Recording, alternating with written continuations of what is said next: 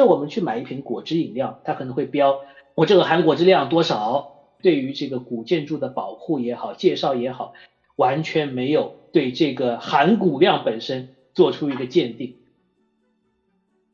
随意进了一家庙啊，我已经做好了这个吃素的准备。他端上来一碗全是肉的排骨汤，然后又会有人说啊，这是中国的比萨斜塔。其实这个塔比比萨早得多了。我是东东，是在北京生活的南方人。我是姑姑，我是上海人。我是哈罗德老师，是生活在浦东中外环的新上海人。我每天五点准时下班。我身体想躺平，精神却在内卷。我身背房贷大山，可支配收入不多的情况下，还在追求精致生活。我们是在上海、北京打工的普通人，在这里，我们想聊聊城市打工人的焦虑，更想分享焦虑以外生活的其他丰富面相，也会和有趣的朋友们聊天，碰撞独到的见解。这里是提点别的。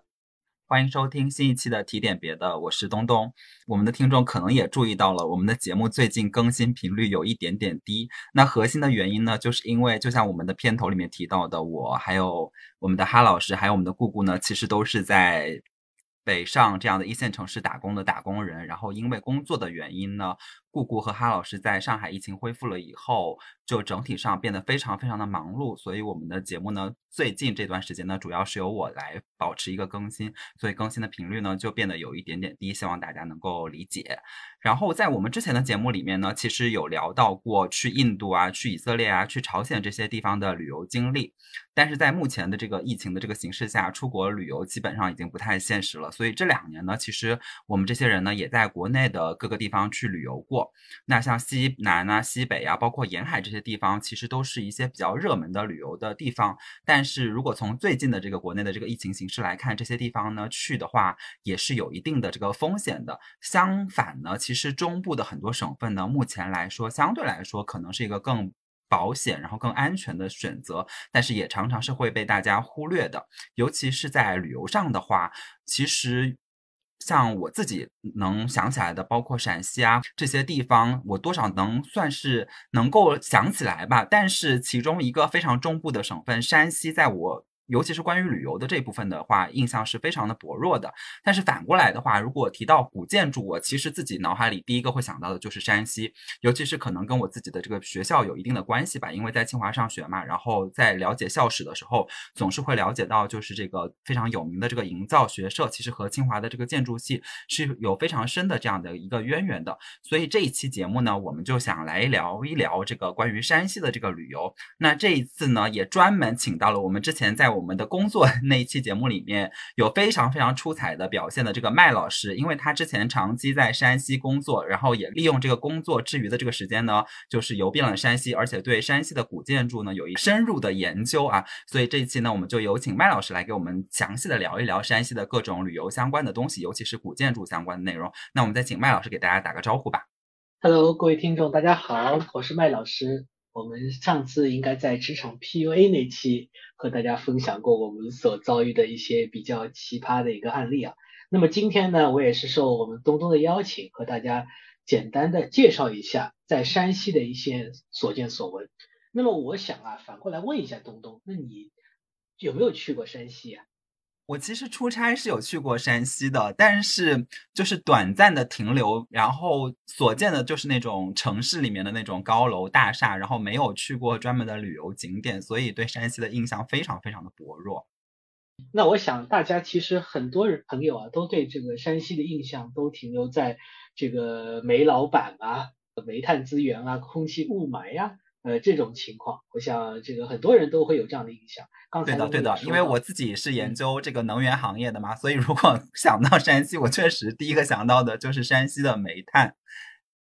嗯，没错，没错。呃，这个我想可能也是大家比较形成共识的呃一个刻板印象吧。那么其实呢，我也是二零一三年那年是第一次去到山西。当时啊，我们是去了一个叫做海峡两岸大学生夏令营这么一个大陆同胞和这个呃对岸海台湾同胞的一个青年轻人的这么一个交流的一个平台。那么这次呢，其实我是第一次去山西，然后我是觉得非常奇怪，诶，为什么这个主办方会想到把我们的行程放在山西呢？因为对于台湾同胞来说，要了解这个大陆的话，有很多地方是可以去的。那么主办方放在山西，其中有一个原因非常有意思，是因为我们这个也不知道大家有没有关注过山西的这个地图啊？山西的这个形状长得跟台湾岛几乎是一模一样。这个我不知道东东有没有相关的这个背景，完全没有意识到啊！我虽然以前其实高中的时候学地理的时候，我自认为地理还不错，但是我真的没有把就是山西的这个形状跟台湾岛联系在一起。呃，是这个大家可以回去这个拿百度地图现场打开一下啊，这个山西的形状真的跟我们台湾岛是一模一样啊，所以我想可能有这个有趣的这个渊源啊，首先造成了我们这个山西跟台湾之间的一个勾连。那么另外一方面，也像刚才这个东东讲到的，其实山西是我国古建筑，特别是木结构古建筑保护最最完好的一个省份。这个大家可能会非常的呃出乎所料，哎，不是不不是在这个西安吗？哎，不是在北京吗？其实不是啊，这些地方呢几乎已经完全没有这个木结构的。这个古建筑在地面上遗存了啊，可能地下还有一些遗迹，但是地上呃几乎已经找不到这个算宋代以前的建筑了。那么在北京的话呢，我们其实平时印象比较深刻的，也就是这个呃北京的故宫和一些明清的一个呃皇家的一些建筑。那么在此之前呢，这个北京也几乎没有这个更加古早的一个木结构建筑了。所以在这一点上，我们山西和其他的省份。有着非常非常本质的区别。我们去可以去看一下这个一九六零年代的第一批全国重点文物保护单位，这里面啊，大部分大部分的木结构建筑都在山西省。所以我有一个小问题，是不是就是因为我们可能比如说想到这种历史名城、历史古都，确实就会想到包括说西安呐、北京啊，然后包括南京啊，但这些其实从年代上来说是比这个山西这些古建筑是要更厚的，就是它可能是更集中在明清以后的，然后山西可能它的古建筑会更早一些。没错，没错，这个的话其实原因非常简单，因为这个中国啊和这个西方的不同，我们可能去西方看到过很多高大的教堂啊，看到过很多这个宏伟的城堡，那么这些教堂也好，城堡也好，大部分呢都是石头造的。我们可以看到这个雅典的卫城到现在还屹立在雅典的那个山岗上啊，Acropolis，但是呢，我们可以看到它其实已经有两千多年的历史了。就我们现在看到的这个遗迹，这个柱子能保存到现在是非常非常了不起。但是这里面有一个得天独厚的这么一个因素，就是在西方的教堂也好、神庙也好、神殿也好、城堡也好，大部分的这个留存到现在的建筑啊，都是用石头造的，有些可能是砖的，还有一些呢，像比如说这个意大利罗马的一个万神殿，它是用最早的这个混凝土建造的。其实都是那种呃这个硬的东西，而中国和这个呃应该不只是中国，包括我们整个这个大中华的一个文化影响区，包括我们现在的朝鲜啊、日本啊、韩国啊、呃这个冲绳，也就是以前的琉球啊、越南啊，在我们这些这个大中华文化的影响区，我们的建筑呢主要的结构还是木结构。那么正是因为这个原因，才造成我们能够遗存至今的木结构建筑非常少。因为主要的原因在于木结构太经不起折腾了啊！一方面可能我们的战火波及，怕这个兴百姓苦，亡百姓苦，这么一来，这个一呃一把火就把我们的这个宏伟的宫殿可能就烧毁了。另外呢，比如说这个雨打风吹呀，会造成这个木材的腐烂，还有白蚁呀，一些种种的各种自然因素都会对我们木结构产生非常不好的影响，也造成这些东西留不下来。像刚才我们东东谈到的几个地方啊，比如说西安，那以前就是长安啦，啊，比如又比如说这个洛阳，也是以前的东都啊，又比如六朝古都南京，包括从这个元大都到现在啊，作为这个中国首都的北京，这些呢都是一些呃都城市的一个城市。大家也知道，在中国这个皇朝兴替，呃，明君四起，一来一往，这个兵戎一相见。这个几乎都会把整个城市啊夷为平地，可能到时候城墙都留不下来了，更不要说木结构建筑的。所以反倒是一些不那么核心的区域，它的一些建筑才能够留存至今。那么这个呢，既是历史的这个幸运啊，同时也是见证了历史的沧桑。就是说，如果我们要去欣赏这些木质的这种古建筑的话，会不会需要一些就是基础的这种关于建筑的这种知识，然后才会去欣赏？还是说，其实你不需要这些知识，你就去到现场，然后观赏它，也能获得一个非常不错的这个旅游的体验？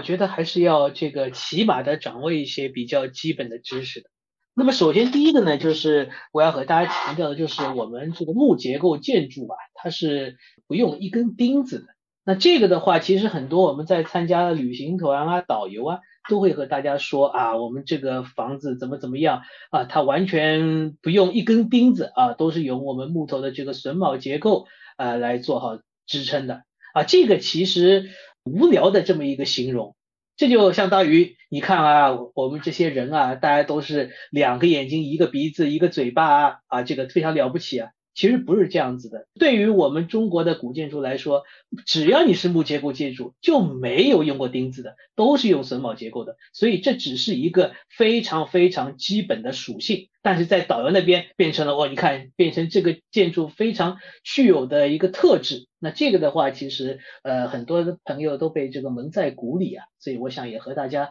这个分享一下，这个还是一个古建筑基本认识的一个最最基础的这么一个常识。这个不知道大家之前有没有关注到啊？其实我以前的时候，我有一个朋友是清华建筑系的嘛，然后他的毕业设计就是做一个。塔一样的那个建筑结构，然后就是全部用的这个榫卯嘛，然后当时我还帮他去做了这些榫卯的拼接，但是我当时其实也有一点点好奇，就是是因为就是榫卯已经满足了这种建筑的这种牢固性的这个要求，还是说当时我们没有发明就是钉子这样的这个连接的这种结构？这个的话，我觉得可能因为我我也不是一个建筑的一个。专业人士啊，我只是一个业余的一个爱好者。那么从我的这个个人认知的角度呢，我觉得主要有这几点的因素。那么首先第一点啊，就是钉子的话都是用金属做的啊，可能在早些的时候，大主要还是以铜为主。那么在以后，呃，到了这个铁器发达的时候呢，钉子可能是以铁做的。那么要知道，在这个炼金术这个不是很发达的这个古代啊，这个做一个金属。其实是非常昂贵的啊！我们可以看到，这个现在古装剧里面动不动家里面就有刀啊、剑啊这种，这几乎在以前是不可不堪想象的。就像我家里面动不动就拿出一个高级的奢侈品一样，那种感觉是的，是的。对，其实，在金属的话，一直在古代都非常昂贵啊，有些可能只会到这个集体用的这个农具啊，或者怎么样才会用到一些金属。那么这个是第一个方面。啊，我那我们在这个乡村，你除了生产工具之外，你不可能见到这个金属的东西。比如说我们呃餐具，国外可能是用金属的，但是中国是用，比如说筷子，哎，木头做的是吧？但是就是没有金属的。但是西方的话，一直是用手吃饭，一直到中世纪以后，可能我们的这个明朝左右的年代，这个西方人才比较普遍的用上了这个金属的餐具。那这个的话，已经生产力得到发展，所以。不管在东方还是西方，金属一直是一个比较珍贵的这么个材料。那么，如果你能够用其他方式解决金属的问题的话，那完全可以用其他方式解决。这个是第一个方面。第二个方面呢，就是榫卯本身的一个结构优势。因为榫卯的话，它是通过一个卡口、一个凸口、一个这样子一个进行这个插入的这个呃动作，就已经使得这个木结构能够成型了。那么这个有什么好处呢？就是这个结构是可以拆卸的，也就是说它是可逆的。所以当我需要把一个建筑从 A 地搬到 B 地的时候，我不需要把它呃这个弄成废料，不需要把它这个完全的这个毁掉，我只需要把它一个个部件拆下来，然后我到了 B 地，我再把它完完整整的拼起来，这样我可以就起到一个无损搬迁的这么效果。这个也是这个榫卯结构的一个好处。那么第三点呢？也是很重要的一点，就榫卯结构，因为它是这个木材与和木材之间的一个软连接，而不是木材跟金属这么一个硬连接。啊，所以它可能对于这个振动，它的这个振幅它是一致的。啊，它不会造成像地震这样一一旦出现这个横波啊、纵波啊，这样的话对于建筑本身的一个结构有很大的损坏。那么我们的这个木头之间，呃，这种软的连接反而能够抵消这个地震所带来的这种震动。我在那个就忘了是在哪儿的科技馆还是哪儿，就见过一个就是用木木建筑结构搭的一个亭子，然后它会模拟我们这个几级地震啊。其实可能我们到了这个八级甚至是九级的这个烈度的情况下，我们建筑依然能够屹立不倒，这个也是这个榫卯结构这么一个优势。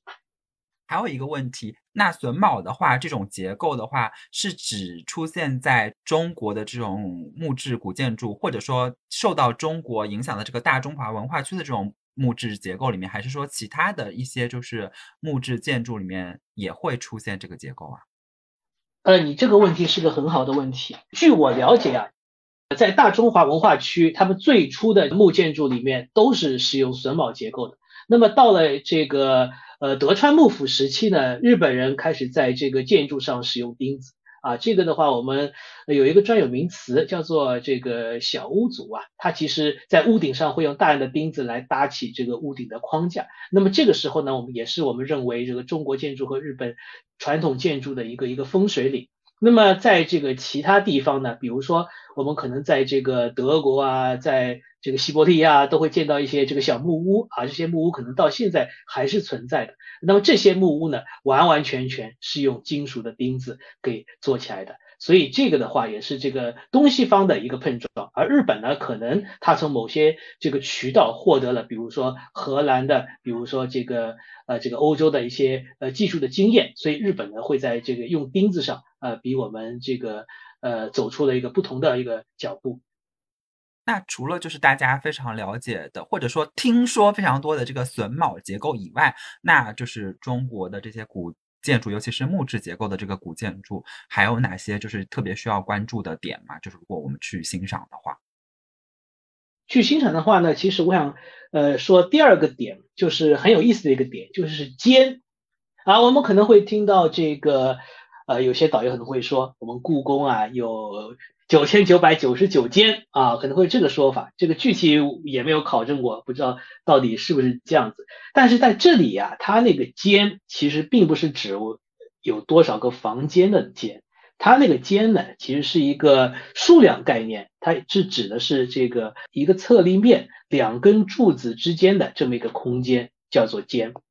比如说，我们会讲九五至尊，九五至尊。那么，在有些这个带有皇家色彩的这个大殿上呢，它可能会有九乘五这么个开间，也就是说，它有这个十根柱子构成了这个九个这个空当，我们叫做间。然后它的这个侧面呢，是有六根柱子构成了五个空当。所以我们五乘九相当于这个建筑本身有四十五间啊，那所以它的间是这样一个概念，而不是我们一般所讲的房间的概念。那具体从这个一个完整的木结构建筑变成多少房间，这个就是我们的一个很灵活的地方。我每根柱子我都可以把它分割，我可以在一个大殿当中割成很多很多间。那这个的话，空间是完全可以自由的划分的。啊，这个是一个很需要大家注意的点，也是很容易造成误解的一个点。就是这个，我确实完全之前没有了解过。那我下一次去看的时候，我就会注意这件事情。那还有没有别的就是知识点是需要我麦老师帮我们普及一下的？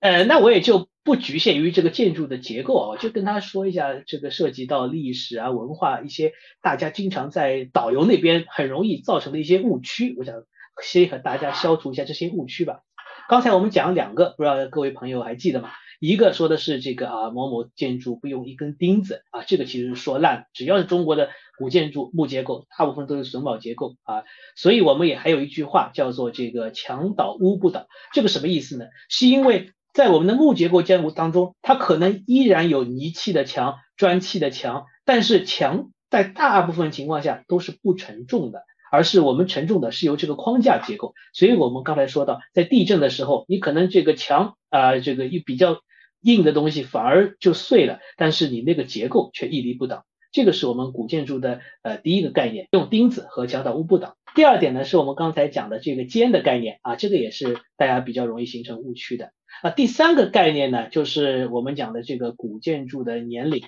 啊，我们可能导游去带我们去一个寺庙，会说啊，我们这个这个庙啊始建于什么东晋什么什么多少年啊，距今已经有一千六七百年的历史了。这个的话呢，其实完全是信口开河，在对于这点上，我个人是非常非常持反对意见的啊。比如说我们去买一瓶果汁饮料，它可能会标，哎，我这个含果汁量多少？如果它叫什么什么果汁，哎，那么它含果汁量。要达到可能百分之七十八十或者是更高了啊！如果它只是叫什么什么果味饮料，它可能果汁含量为零或者是非常非常低。所以，我们在这个食品行业对于一个东西的含量本身会做出界定、做出区别。那么，我们在对于这个古建筑的保护也好、介绍也好，其实完全没有对这个含钴量本身做出一个鉴定啊！这我是对现在的这个状况是比较不满意的。我们可能有一个建筑，它是呃跟他说啊，始建于东晋，然后你想转角发现下面立了一块名牌啊，重建于一九九三年。我们很多很多建筑都会有这样的情况，它其实完全不是古建筑，只是说这个寺庙本身可能从东晋一直开始建了啊，然后九三年之后又推倒了，重新建了一个新的房子。那么我们会把这个作为一个古建筑来看待，这个是导游会给大家带来的误区。所以我想大家可能呢也要有意识的去甄别一些。我们发现一些真正的珍贵的，从古代流传至今的这么一个建筑啊，这也需要大家去关注。这是我想说的第三点。还有一点呢，就是我们在学习历史上的误区啊，就是我们刚才讲了这个山西啊，山西，我到了山西，我才知道原来我们的历史不是像我们历史书所说的那样啊。我们的历史书，我不知道是我个人感觉还是其他人有没有感觉，我想问一下东东。我们历史是不是就把这个中原王朝和这个呃北方的少数民族王朝，比如说金啊、元啊，呃或者是辽啊，可能会有所割裂，仿佛这个呃只有像南宋啊、呃这个宋朝啊这样才是我们中原的正统？不知道会不会历史书给我们带来这样一个概念？我觉得就是对我来说，尤其是理科生来说，确实就是。我的历史学习和地理学习是完全割裂的，就是我的历史学习，就是尤其是对于中国古代史来说，就是那些宋元明清，然后这样下来的。地理学习呢，也没有具体的学习说，比如说在每一个朝代，其实它所谓的这个统领的概念，然后包括说，尤其是那些比如说南北朝啊，那些比较分裂的那个历史时期，那每一个它当时是在我们现存的这个中国土地上，它其实存在着非常多的这个政权，然后他们统领的这个地理区。域也是非常差异化的，对这些东西，对我一个理科生学习来说，这个是非常割裂的，我基本上没有什么概念。呃，没错，我也是去了这个山西，来到了这个建筑的这个介绍下，我才这个第一次意识到了这一点。因为我们现在从历史来看，其实山西的北面大部分地区都是从来没有在宋朝的统治下来。啊，这个的话其实跟我们这个认知会有非常大的差异。我们会说这个啊，这个建筑啊是宋代的或也好，这个我们在呃平时南方是特别常见的这个说法。但是其实你到了北方，包括现在的北京地区，都长时间不在中原王朝的统治之下啊。所以这个的话，其实对于我们这个认识历史又提供了一个新的窗口，我们更加的这个。其实这个的话，我觉得是应该解释的，因为这样的话让大家更加认识到，无论是中原文化还是这个少数民族政权，其实都是我们中华民族不可分割的一部分。那么，呃，我们这个历史书给大家造成的这个困扰，包括的，比如说比较有名的就是呃花木兰啊，花木兰其实并不是这个南方的人物，也不是这个中原王朝的人物，他其实就是一位这个北朝的呃替替父从军的这么一个呃巾帼英雄。那么再到了我们这个后晋，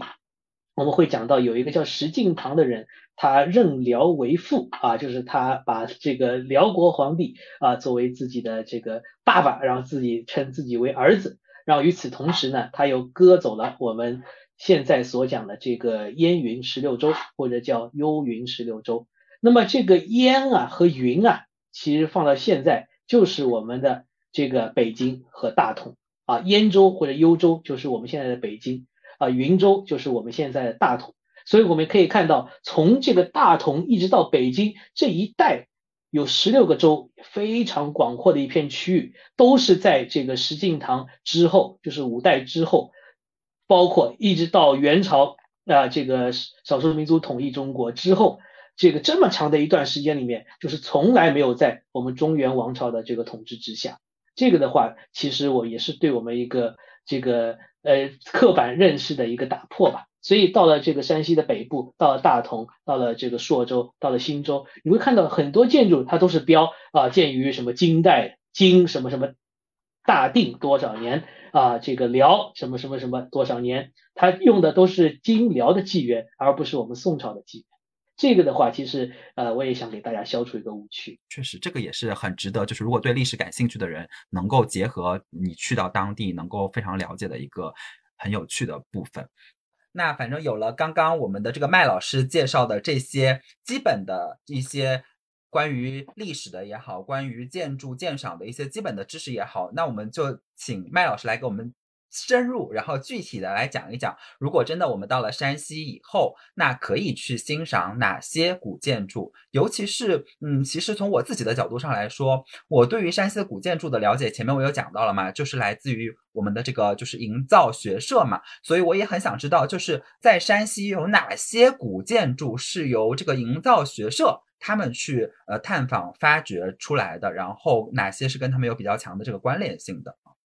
那我觉得讲到这个营造学社啊，我们这个第一反应能够想到的啊，那肯定就是我们在这个山西五台的佛光寺。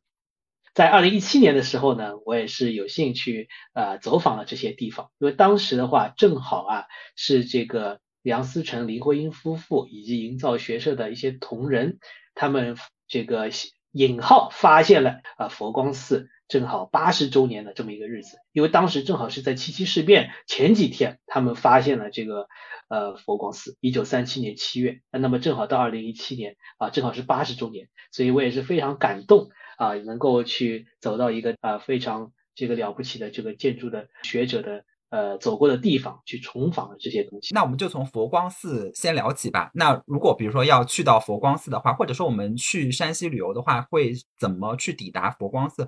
就是佛光寺的话呢，它是处在一个山区，啊，那个山区它的名字呢叫做这个五台山。那么五台山呢是在这个太原北部的这么一个区域。所谓五台啊，就是这个我们一般把那个山顶比较平的这么一个山会叫做台。那么五台山就是有五座山顶比较平的山，它们围成的这个区域，我们就把它叫做这个呃五台山地区。那么一般啊，我们游客所说的这个五台山，其实叫台怀镇，就是在五个台中间，它的怀里啊山谷里有一个镇。那么这个镇呢，就是我们的这个佛教名胜区，就是我们是我们文殊菩萨的呃这么一个道场，所以很多这个信佛之人啊，都会去这个五台山去做一个朝拜啊。那这个的话，是我们游客和这个香客会去的比较多的地方。那么在这个台怀之外呢，我们把它叫做台外。台外的话，我们因为交通比较不方便，也就是我刚才说的，正是因为它交通比较不方便，所以才能把这么珍贵的一些历史的遗存给保留至今。那么在台外呢，我们有一座非常非常著名的建筑，就是刚才讲到的这个佛光寺。佛光寺的话呢，它是一个建造在一个高台上的这么一个建筑。那么与我们其他的古建筑有什么不同？它是在一九三七年，当时第一个被发现的，我们早在唐代的建筑。我我刚才讲的这个特别慢啊，大家可以注意我的一个用词。首先，这个它是这个唐代的建筑，这个的话和大家想象中可能不太一样，就是其实在中国大地上依然屹立不倒的唐代的木结构建筑。是非常非常罕见的。那么，一直到一九三七年，中国自己的建筑学者都没有在中国的大地上发现过唐代木结构建筑的石料。那么，是我们梁思成和林徽因夫妇他们是第一次发现的。因为在此之前呢，其实也是因为这个我们积贫积弱的这么一个关系，就是一直到近现代建筑学的研究啊。对于中国古建筑的研究，反倒是一些日本学者啊，他们才研究的比较深。那么他们当时就断言了啊，我们在中国的土地上是没有唐代及以前的这个木结构建筑的。那么相反啊，在现在的这个京都啊、奈良啊，反倒留下了一些这个日本的所模仿唐朝这个当时遣唐使回来建造的这么一个建筑，他们依旧保了保留了大部分的这个唐代的这个痕迹。那反反观是我们中国大陆已经找不到了。那么所以非常非常伟大的是，在一九三七年，梁思成和林徽因两个人。在山西的五台山的台外地区发现了这座庙。那么他们是怎么发现这座寺的呢？是在此之前啊，他们在这个敦煌的壁画上看到了呃一幅画，一幅画呢画的是这个五台山非常宏伟的这个寺庙的布局。在这个布局里面，他们看到了一个标注，说大佛光之寺。然后当时呢，这个梁思成和林徽因就觉得，呃，这个地方看起来很偏僻。所以很有可能这个建筑是能够保存下来的啊，于是他们这个舟车劳顿啊，骑着小毛驴啊，然后一路这个来到了这个五台地区，终于在一个午后发现了这座寺庙，这个就是我们佛光寺发现的这个情况。就是关于佛光寺，我之前好像听过一个故事，因为刚刚我们的麦老师反复强调，就是说可能这个营造学社的这个两位这个前辈，就是梁思成和林徽因，他们所谓的这个发现是打引号的，是不是就是之前其实有日本学者其实是有看到过这个佛光寺的，但是他们当时并没有认定这个佛光寺是一个唐朝的这个建筑，然后是梁思成和林徽因到了现场，然后去。实实地的考察以后，然后确证说，哎，这个确实是一个唐朝的建筑。而且当时好像有一个故事是说，因为林徽因她是远视眼，她在很远的时候就看到了这个佛光寺这这个木质的这个柱子上面有字，然后在这个字上辨认出了这个寺庙的这个初始的这个建造人，然后根据史料才能去准确的判断出它确实是唐朝建造的这样一个故事，是不是有这样一段历史啊？刚才东东说的没错，的确是有这样的历史。不过呢，它的这个细节啊，有一说有一些出入。那么首先呢，是第一个，就是这个寺庙呢，可能之前日本学者的确也是这个到访过，但是没有对它的这个时间节点给出一个非常明确的界定。那么其实到了现场以后呢，这个梁林二人啊，其实从建筑风格来看，是已经可以判断这个寺的这个大殿。佛光寺东大殿，它可能是一个唐代的建筑，但是它一直没有证据，也没有在这个文献上找到这个寺庙的建筑时间。当时呢，在这个寺庙的前方啊，找到了一根金床啊，金床不知道大家有没有概念，就是呃，其实长得比较像一根类似于莲花柱或者像华表这么样的东西，它上面可能会刻有经文，刻有佛像。那么在这之前呢，它会有一根金床，这个金床上面它刻的这个有一个人的名字，叫做女弟子宁公玉啊。这个宁公玉呢，其实就是这个出资建造佛光寺东大殿的这么一个施主。那么刚才郑东也讲到，这个林徽因她有远视眼，她正好抬头一看的时候啊，在这个梁的下缘，她看到了一个字，就是女弟子宁公玉，然后。他就马上把这个佛光寺前面的那根金床和梁下的文字所结合起来，然后他们又回到了金床上仔细去看啊，上面就写了这个汤大中多少多少年啊造佛光寺，所以通过这样的一个比照啊，我们也非常严谨的一个科学的比照，我们才印证了这个建筑是是建于唐代的，也就是公元八百多年。除了佛光寺的这种就是在学术上的这种重大的意义以外，那我们的麦老师当时因为有实地去过嘛，那现在的佛光寺，呃，它大致上会是一个什么样的保存的现状？然后，如果我们去到现场的话，会怎么去欣赏它呢？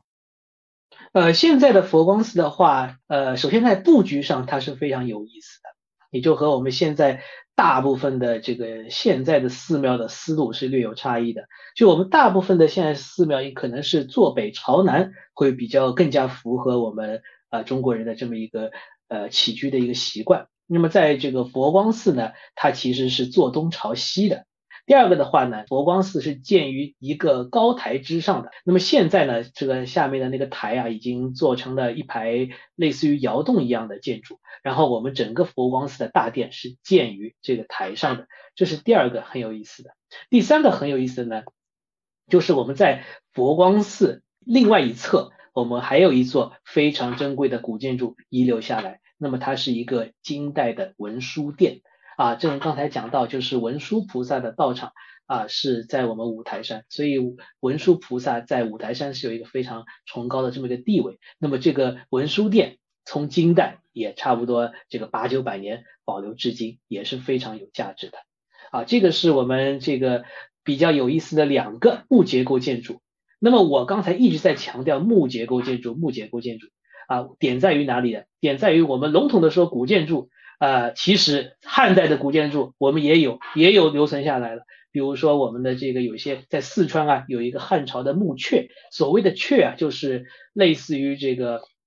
华表一样立在这个路的两旁的。啊，这么一个石头的这个建筑依然保留了下来。那么在我们佛光寺的另外一侧呢，还保留了下来了一座祖师塔，那个可能时间更加悠久，可能能够有一千五百年左右的时间了。那那是一座这个砖砌的这么一座呃小的这个舍利塔给保留下来。这个是目前我们在佛光寺呃户外能够欣赏到的一些。那么在佛光寺的这个室内啊，还有一些非常有趣的地方。就比如说，它会有各种的罗汉像啊、佛像啊、菩萨像啊。更有意思的是，还有刚才我们讲到的那个女弟子宁公玉的像，就是当时出资建造这个佛殿的施主，他有一尊供养的像，也被保留了下来啊。这个其实呃，历史历史的一个见证啊，也是我们类似于他一直活到了今天啊，与我们现在去欣赏佛光寺壮壮丽景象的这个游客还能有一个互动，这也是非常有意思的地方。那除了游览佛光寺以外，那既然我们已经到了这个刚刚我们的麦老师说的这个五台山地区，那还可以顺便去哪些地方看一看吗？啊，刚才我们讲到主要的游客呢和香客啊，他们去的地方叫做台怀镇。啊，台怀镇其实也是我们现在这个五台山这个景区的一个核心区域啊。五台山整体的景区啊，现在也已经被评上了这个世界文化遗产啊，所以 是非常值得去的。那么五台山有一个非常有意思的地方呢，就是它是一个寺庙的大集群，也就是说，它这边有各式各样不同的寺庙齐聚在此，然后造成了一个规模效应。只要你去香客。啊，无论你是佛教的可能哪个派别，都能在这里找到自己的寺庙。那么主要来说啊，五台山的寺庙分为两类，一类叫清庙，一类叫黄庙。啊，以汉族的和尚为主的啊，我们叫做清庙。那么黄庙呢，就是以这个从藏传佛教啊喇嘛寺为主的，我们把它叫做黄庙。那么这里呢，有一个非常有趣的地方，我和大家说一下。就是呃五台山那边啊，因为这个呃庙比较多嘛，所以我们当时去的时候呢，就想吃一顿斋饭。那边还是比较淳朴的，就是斋饭它不是收费的，它是你自己愿意这个施予多少的，都是随缘的。然后当时我又随意进了一家庙啊，我已经做好了这个吃素的准备。我是因为呃对香菇这类呃食物过敏，所以我完全碰不得香菇做的东西。然后在我们所谓的一些素食店，比如说功德林啊，比如说一些知名的素食店，它大部分的呃食材里面都会有香菇，所以我特别特别怕在吃斋饭的时候吃到香菇，所以我一直期待着看它端上来是什么，然后等到它端上来的时候，我彻底震惊了，它端上来一碗全是肉的排骨汤，啊，当时我就想，哎，怎么这个庙里面还有排骨汤啊？然后我再看了一下周边的这个。啊，和尚的造型啊，发现他们已经不能称为和尚了，他们都是戴着这个黄的黄色喇嘛帽，穿着红袍的。哦，原来我当时我才知道啊，原来我来到的是一个呃藏传的佛教寺庙，也就是黄庙，在喇嘛寺里面是允许吃肉的啊。这个其实我们也很好理解啊，你想想看，如果我们去了西藏，呃，大家都不吃肉的话，那是几乎就没有任何营养的来源了。因为我们西藏的物产不像这个中原这么丰富，他们完全缺少这个蛋白质的来源，所以他们为了生存，这个吃肉是必须的。所以这也是当中一个很很有意思的小插曲啊！我吃了一顿全是排骨汤的斋饭。那么刚才讲到我们分为这个清庙和黄庙啊，那么在这个台怀镇呢有几个很重要的一个景点，我和大家介绍一下。那么最著名的一个呃，也就是我们五台山标准照呢，就是一个大白塔啊。我们可以去百度一下五台山标准照，你一定会看到有一个非常显眼的大白塔。那么这个大白塔呢，和我们北京北海公园的大白塔啊，几乎是异曲同工之妙了。那么第二个呢，就是呃五台山的第二个很有名的地方呢，叫做显通寺啊。显通寺呃，其实它有两个建筑比较有名。第一个呢叫做无梁殿啊，所谓的梁啊就是木头，那么什么殿可以没有梁木头的梁呢？啊，那很简单，这个殿本身就不是木头造的，自然就没有梁了嘛啊。那我们所谓的这个无梁殿啊，它其实是用砖砌的这么一座殿。那这个殿的话，呃，在中国分布在几乎都是在明朝左右。啊，建了好多类似的殿，现在保存比较完好的一个是五台山显通寺的无梁殿，还有一个呢就是南京紫金山，啊那边还有一个啊有一个叫无梁殿，也是用砖头砌的。那么无梁殿和木结构建筑有什么关系呢？这里面有一个非常有趣的地方，就是尽管我们的建筑啊可能用了不同的材料，到了后期啊明代特别是明代以后，砖的铸制造发达了。啊，所以我们很多建筑开始用砖造了，但是啊，我们在造这个建筑的同时，还会保留很多木结构的影子，也比如说它可能会有斗拱的一些做法，比如说它可能会有屋檐的这么一个做法，而这些都是木结构建筑才有的。啊，所以我们通过这个砖仿木结构做出了很多有意思的建筑。啊，无梁殿是显通寺一个很有名的，那么因为这个梁和亮。这个统音啊啊，因为佛教中有一个叫无量寿佛的这么一个说法，所以我们也会把这个无量殿叫做无量殿啊，也跟这个佛教的寓意我们相关联起来了。这个是显通寺的第一个建筑。显通寺第二个很有意思的建筑呢，就是有一个叫做铜殿的啊，据说啊，它这个整个这个小屋本身都是由铜来铸造的。啊，那这可可能它是会贴了一些铜或者怎么样，这我们也不清楚了啊。但是它会有这么一个说法。那么这里的话呢，我还要帮大家科普一个很有意思的情况，就是我们可以看到啊，这个欧洲很多的建筑，包括我们的自由女神，它的颜色都是绿色的啊。屋顶屋欧洲很多教堂的屋顶都是绿色的。那么这个呢，其实完全是因为铜的氧化造成的。就这个建筑刚刚造好的时候。铜是金色的啊，有些可能会有一点偏红，它基本上都是一个金色的外观。自由女神像刚造出来的时候，它也是金色的。后来因为衰雨啊，因为工业时代呀，这个铜被氧化了，所以才会绿色。那么我们在有时候啊，比如说在啊东莞呢，有一个叫华为欧洲小镇啊，我们可能还有一些地方啊，模仿欧洲建筑建的一些小镇啊，它都会把屋顶造成绿色。啊，那这个就是一个很离谱的现实了，就是我们人家明明是金色的东西，因为氧化才变成了绿色，我们把它造成了一个绿色，当成当成是欧洲的一个特色啊，这个的话也是很有趣的地方。这个是我讲的这个五台山的第二个有趣的地方，叫做显通寺。那么五台山的呃第三个有趣的地方啊，就是叫菩萨顶。啊，这个顶的话呢，啊，说到顶啊，我们就知道了，它肯定是位于某一个山头的。我们去百度一下五台山标准照，我们可以看到，在山顶上有一个大白塔，往北望，山顶上有一个寺庙，它的寺庙屋顶啊是黄色的。那么这是一个非常有趣的寺庙，点在于它是一个皇家寺庙，其实在这个清朝的时候，它的地位是非常高的。但是在我们用我们今天的审美来看啊，这个寺庙可能这个完全就是称得上平平无奇啊，毫无亮点。哎，这个东东，你猜猜看，这个问题出在哪里？你是为什么我们对对为什么我们对一个当年这么厉害的、这么崇高的皇家的寺庙，我们现在看起来一点都没有感觉这个惊叹的？是因为这个东西就是它是最开始建的，但是之后其他的寺庙都学习了它，所以就是我们在国内的其他的这个寺庙里面都能够见到，所以我们就会觉得它平平无奇嘛。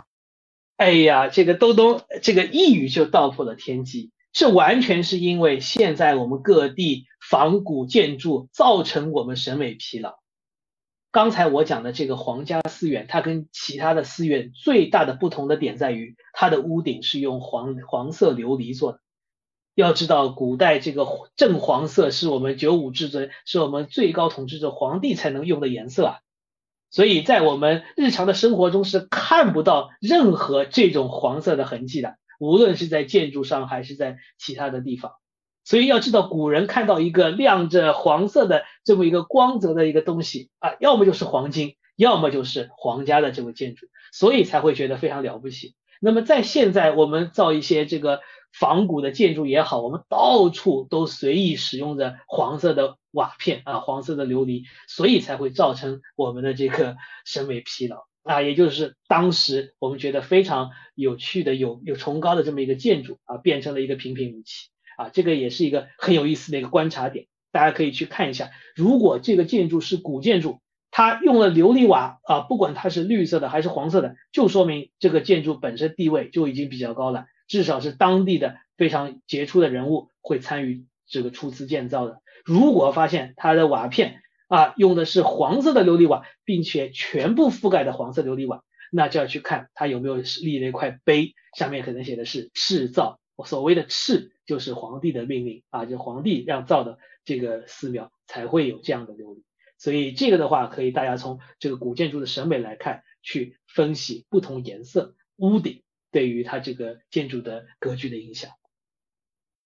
啊，刚才我们又讲了第三个是菩萨顶，那么第四个呢就是罗侯寺啊，罗侯寺它是一个喇嘛庙，也就是我刚才吃这个排骨汤的地方啊，它里面有一个很有意思的呃一个一个装置，我们叫做这个花开献佛。它什么意思呢？它是其实是一个类似于魔术机关的这么一个东西。它呃用荷花的花苞啊，把一尊佛像给包住啊。这个花苞是巨大的，它的尺度可能是两米、三米这么大的一个尺度，比人还大的一个尺度。然后当你转动下面的机关的时候啊，这朵花会慢慢的打开，把里面的这个佛像给展现出来啊。所以它这个装置叫做花开现佛，这个大家可以去实地感受一下，非常有意思的一个机关。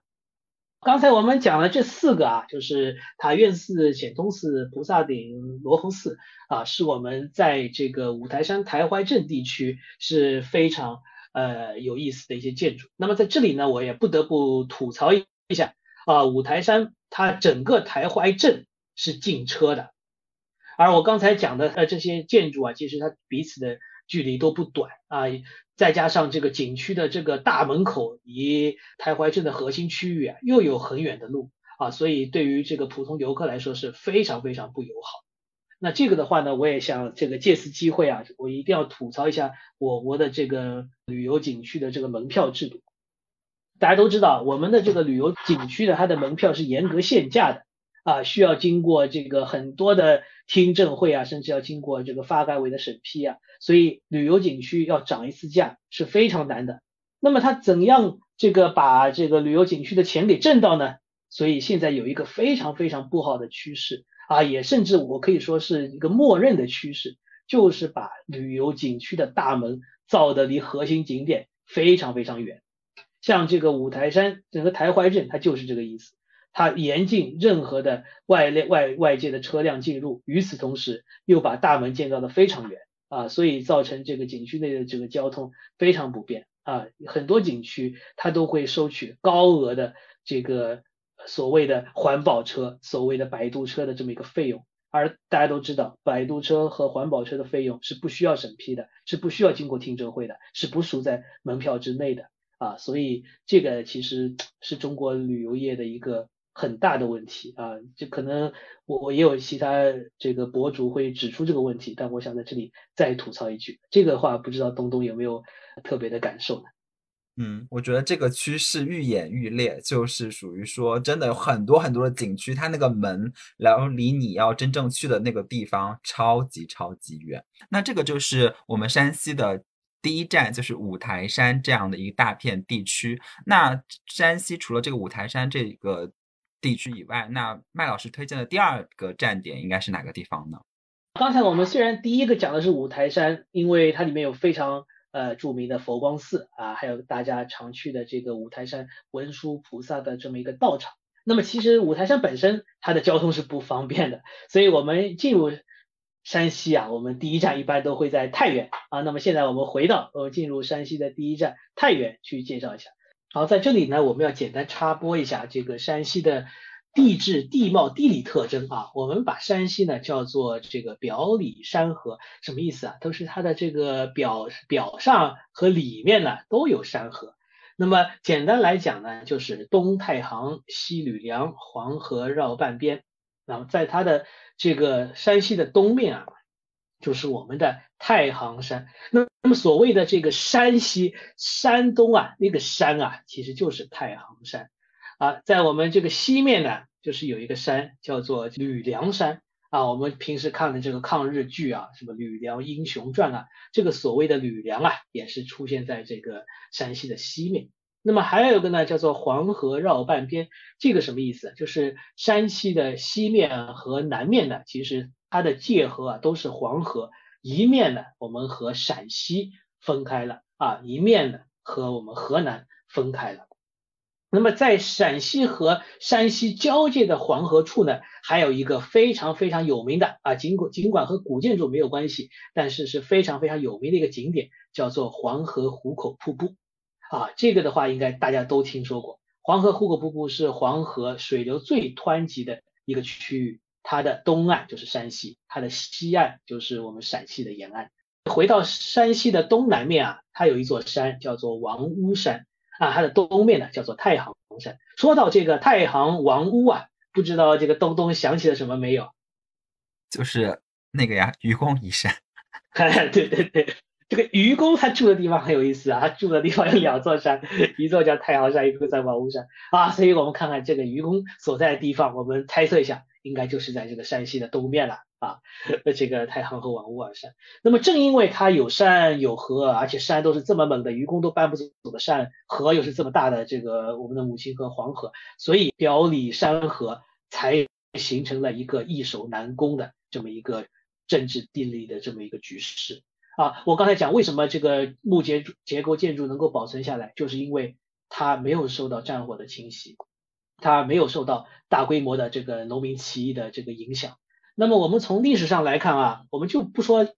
早的，就说现近现代的，比如说我们很有名的这个山西王阎锡山，那他为什么敢称叫山西王啊？是因为他能够在山西形成一个割据啊。又看我们这个八路军。非常有名的一个一个根据地叫做晋冀鲁豫根据地啊，它的这个晋一上来就是山西，冀是河北，鲁是山东，豫是河南。这里所说的这块区域其实就是太行王屋山所在的区域啊。这里因为易守难攻，这个日本鬼子进不来啊，所以才能成为我们党的重要的一个根据地。那么这些远离战火、远离极端天气的这么一个有利的呃因素，才利于我们木结构古建筑的保存。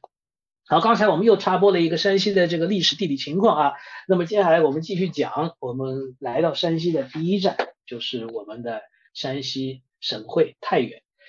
那么在太原呢，有一个非常非常非常非常有名的建筑啊，也有可能大家都知道这个建筑，但是可能不知道这个建筑在太原啊。这个建筑的名字就叫晋祠。这个晋祠呢，它其实作为一个旅游景点还是非常友好的，因为它在这个太原的南郊。啊，其实太原市区非常小，比我们上海、北京比起来要小得多得多。太原市中心到机场的距离啊，其实也就十十公里出头一点啊。在我们你去个大兴、去个浦东，就完全不敢想象，是吧？像这个晋祠离市中心也就十几二十公里最多了啊，它所以它的交通也比较方便。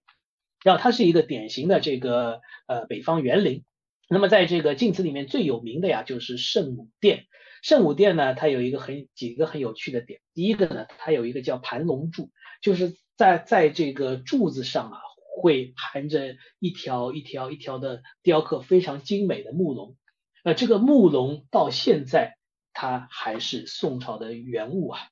包括里面的这个圣母像啊，包括里面的侍女像啊，它里面有几十尊。啊，这个非常精美的这个侍女像，神态各异，每一尊的这个年龄啊、神态啊、气质啊，都完全不一样。这些都是非常珍贵的这个宋代的遗物。然后圣母殿呢，还有一个我刚才已经谈到的值得鉴赏的点，就是它的瓦，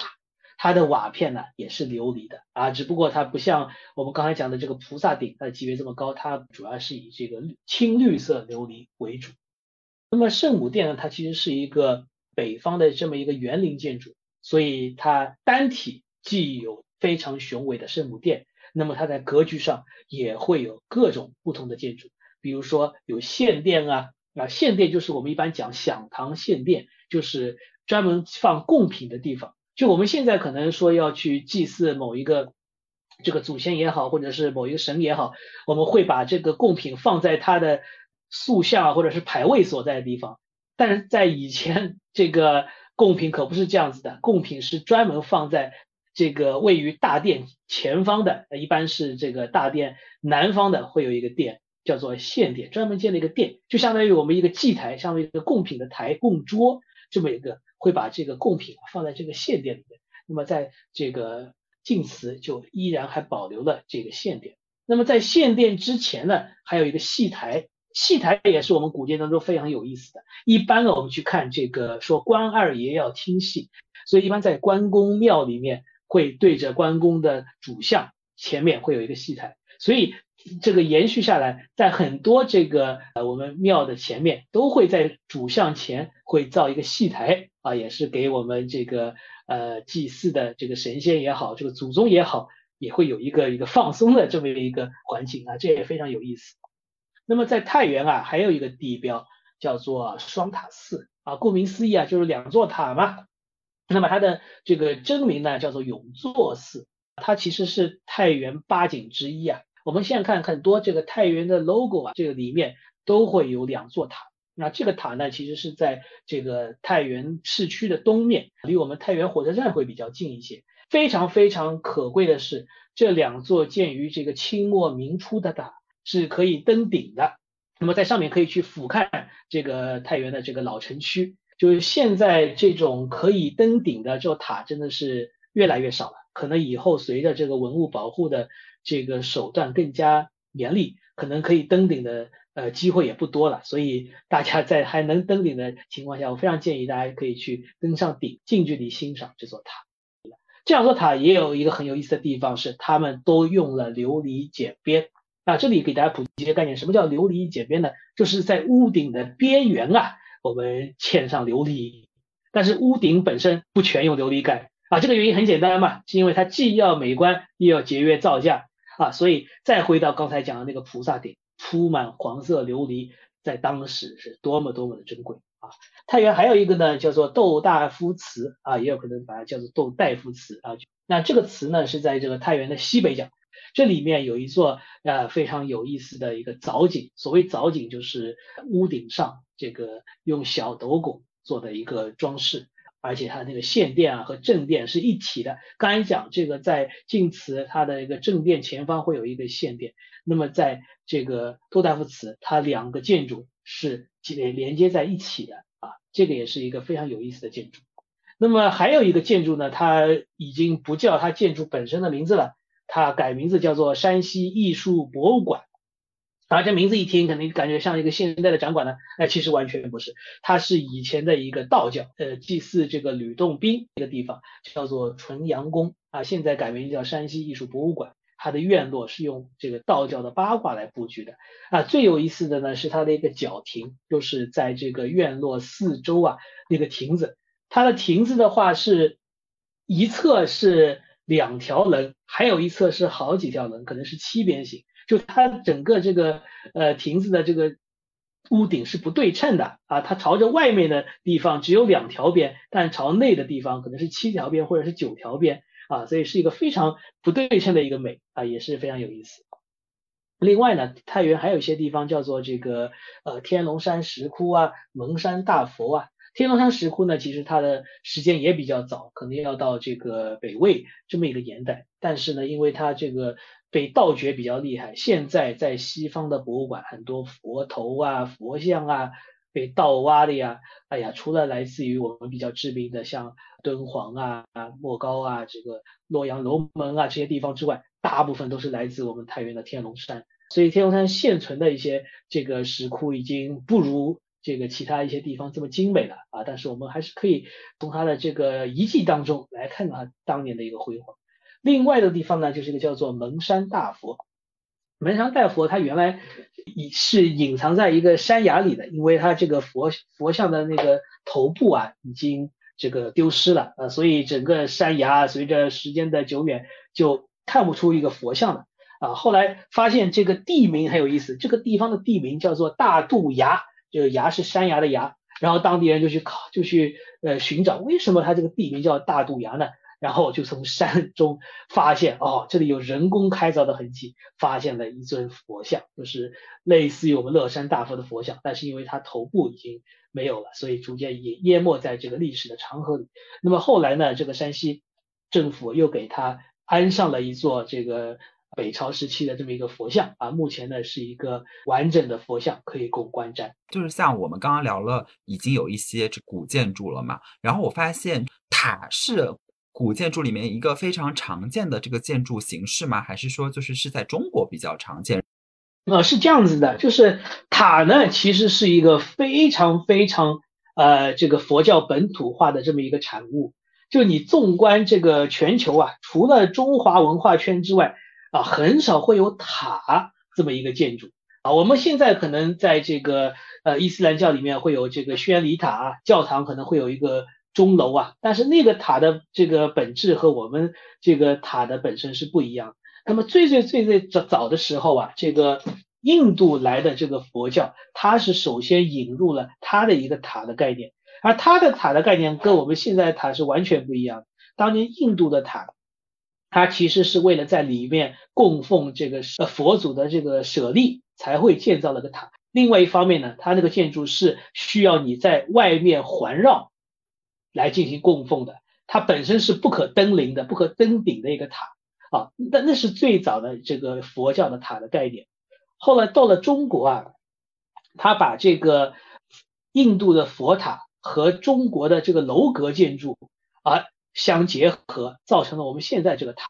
那中国的楼阁为什么会有呢？是因为早在这个秦始皇时年代了，或者是到之后的这个汉朝，我们都有讲这个天人嘛，就是这个。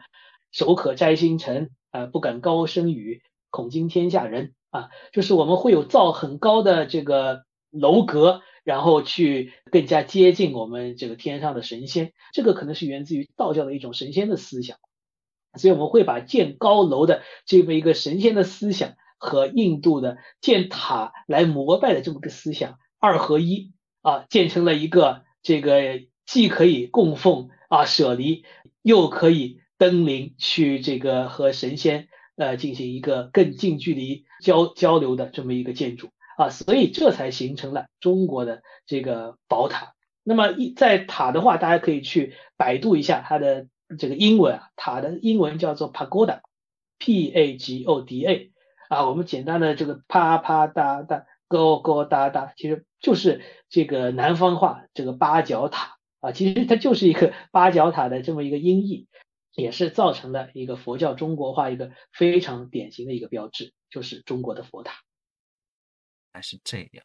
那我们讲完了，我们如果要去山西的话，应该去的这个真正的第一站，这个太原。然后也讲了，就是离开太原之后，可以去佛光寺的第二站，就是这个台山地区。那么以太原为中心的话，我们要去山西的其他地方游览的话，那那个我们的麦老师建议的下一个站点应该是哪里呢？好了，我们从太原出发，我们向北第一站过了五台山。五台山里面我们可以看到塔院寺、显通寺、菩萨顶、罗侯寺啊，还有在台外的非常两个著名的寺庙。刚才讲了，第一个是佛光寺，第二个的话呢，这个叫做南禅寺啊，它的规模的话会比佛光寺更小，但是在这个历史的考证上，它的年代比这个佛光寺更加久远。那为什么南禅寺这个去的人比佛光寺更少呢？主要有两方面的原因，第一个方面就是南禅寺它的规模太小了，它不像佛光寺旁边还有一个金代的殿，还有唐代的金床，甚至是还有更早的这个呃北朝的这么一个祖师塔。那么在南禅寺的话，只有它的一个三开间的小殿啊。另外一方面呢，就是南禅寺一直到这个九十年代啊，都是非常非常缺乏保护的。啊，甚至是一九九九年发生了在南禅寺的这个佛像里面盗取佛像肚子里文物的这么一个令人发指的这么一个事件啊，到一九九九年还发生这样的事件，所以当地的这个保护是非常缺乏的。另外一方面呢，南禅寺呢在外表上也经过一系列的改造。啊，故意凸显了这个唐朝的这么一个风格，给它改造成了一个唐风啊。虽然它的确是唐代建筑，但是后世的一个加工会比较多一些，所以它在这个历史地位上呢是不如啊这个佛光寺的。所以我们从单纯的旅游爱好者的角度呢，我建议大家有机会还是去一下佛光寺啊。如果时间比较多的话，可以再走一下南禅寺啊。佛光寺、南禅寺呢都不在台湾地区，都在台外啊。这些的交通。啊，至少我二零一七年去的时候，交通是非常不理想，一路上全是运煤车啊，道路坑坑洼洼，呃，车辆会排着长队啊，所以大家呃需要经历一些舟车劳顿之苦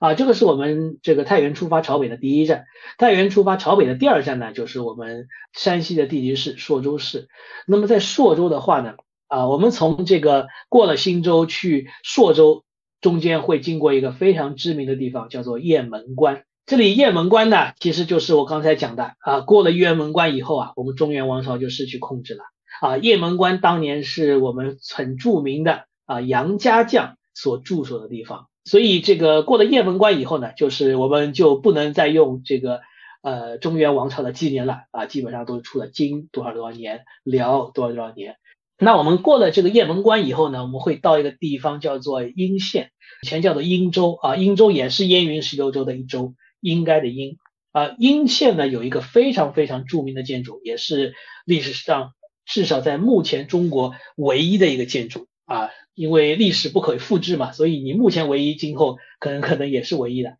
啊，甚至是非常呃濒危的一个建筑，叫做应县木塔，啊，它的全称呢叫做佛宫寺释迦塔，那它是初建于辽一零五六年左右。它的非常可贵之处在于，它是一个完全的木结构的这么一座塔。它这个明有五层，暗的有九层。当年这个梁思成看到这座塔的时候，其实也是非常大受震撼，因为没想到在中国的土地上还能有一个这么高的六十多米的。我们如果按照现在的房屋结构，正常居民楼大概呃三米多吧，层高已经很了不起了。你三米多的层高，你六十米。也就相相当于现在二十层楼的高度，这么高的一个完全由木结构的建筑，大家想一下，就是你二十多层的建筑，你只是用木柱来支撑的，你底下的那一圈的柱子要承受多大的力量？所以当时这个呃建造这个建筑是实在是太了不起了啊！当年梁思成为了测量这个建筑啊，还亲自从这个楼顶瓦片上爬出去啊，去量它的塔顶，那个叫做塔刹，那个塔顶。那距地面六十多米高啊，所以你想，这个梁思成同志，他尽管是一个富二代啊，但是他这个为了这个中国的这个文化，他做出了多大的牺牲？有一个非常不幸的东西呢，就是呃一一九三零年代的时候啊，当时当地人他为了把这个呃木塔更加的这个利于观瞻，他就把一些这个夹泥的墙啊换成了木格扇。啊，造成了倾斜。我刚才讲了，就是在中国古建筑呢，就是呃，只有框架是承重的，它的墙是不承重的。那么在这里呢，可能需要有一点点的相反的逻辑，是因为这个建筑实在是太大了，所以你能够给它多一点支撑点，啊，其实它多一点的那一些都是能够承重。所以当地人出于这个认为只有框架承重啊，就把它的一些泥墙给打掉了啊，在一九三零年代，所以造成了。它这个呃塔的一些倾斜啊，目前这个塔是非常斜的啊。我一说斜，然后又会有人说啊，这是中国的比萨斜塔。其实这个塔比比萨早得多了，早了好上百年，然后又是木结构的建筑，所以完全没有必要去拿这个西方的东西与中国的东西进行对比。那么当地一九三零年代的这种破坏式的复古啊，就造成这个塔至今还没有修复，到现在这个塔都是倾斜的。啊，所以呃，目前作为游客来讲，它是呃只能开放最底下的一层啊，所以我也只去过最底下的一层。但是我听当地的朋友说啊，在他小时候，其实这个塔的呃明的五层啊都是可以登顶的啊，其实它可以站到我们离我们现在这个离地五六十米的地方去看一下这个塔啊，这可能我们现在感受不到的。所以我刚才在介绍永作寺的时候也和大家分享，就现在这些地方真的是去一处少一处，登一处少一处，所以大家能够用脚步丈量的就尽情的用脚步去丈量。呃，那么应县木塔，我们一般给它一个评价，就是全世界木结构建筑的最高水平，毫无悬念，没有第二家，仅此一家，所以非常值得大家去看。但是，呃，又因为它只能开一层，所以可能有些人会有一些失望。但是我觉得，呃，见一眼总比不见好，所以建议大家还是去一下。是的，我觉得就是听我们的麦老师讲完，然后包括说。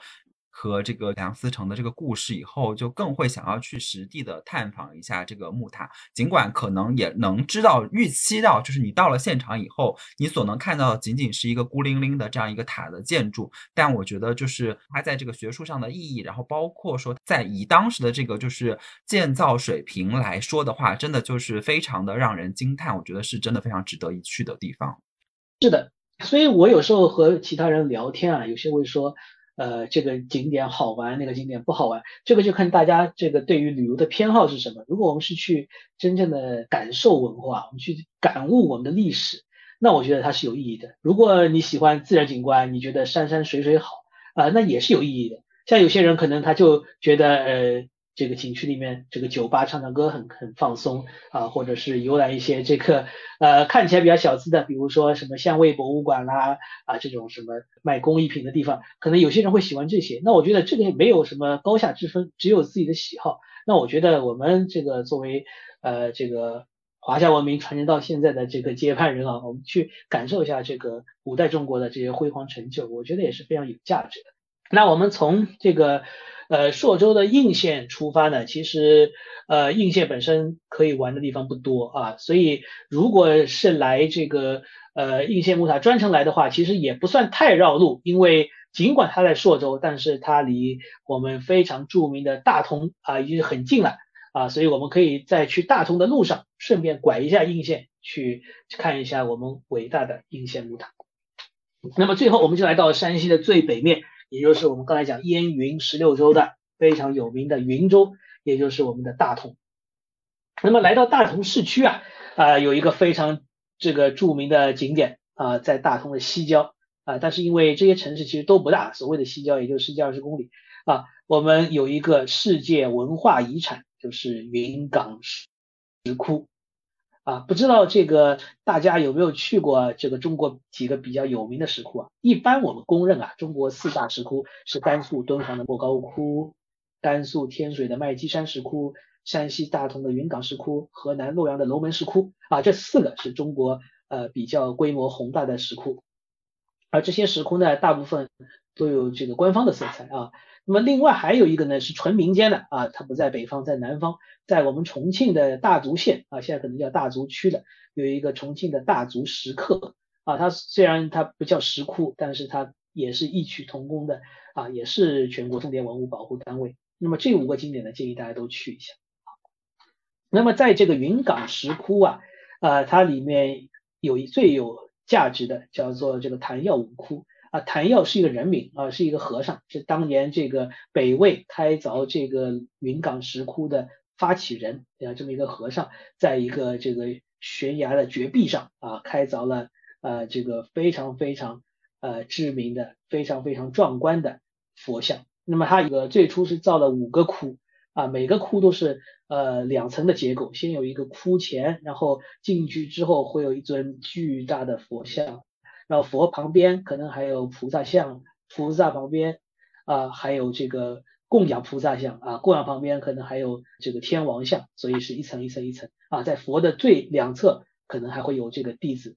迦叶和弟子阿难两个。那么这个昙曜五窟呢，是以前北魏的皇家祭祀石窟啊，它这个里面据说啊，这五个佛像的。原型啊，就是北魏历史上的五名皇帝啊，这个也已经无法考证了啊，我们也不知道皇帝长什么样，但是这个有这么一个说法。那么当年这个石窟呢，跟我们现在理解的石窟啊不一样。哎，我想从呃看看这个呃东东啊，就你觉得石窟它是什么呢？我觉得石窟就是在山洞里面，然后雕琢一些就是雕塑，这是我理解的石窟。是的，那你觉得它的功能是什么呢？功能就是参拜，就是类似于寺庙，但是它又不能进去的一个功能。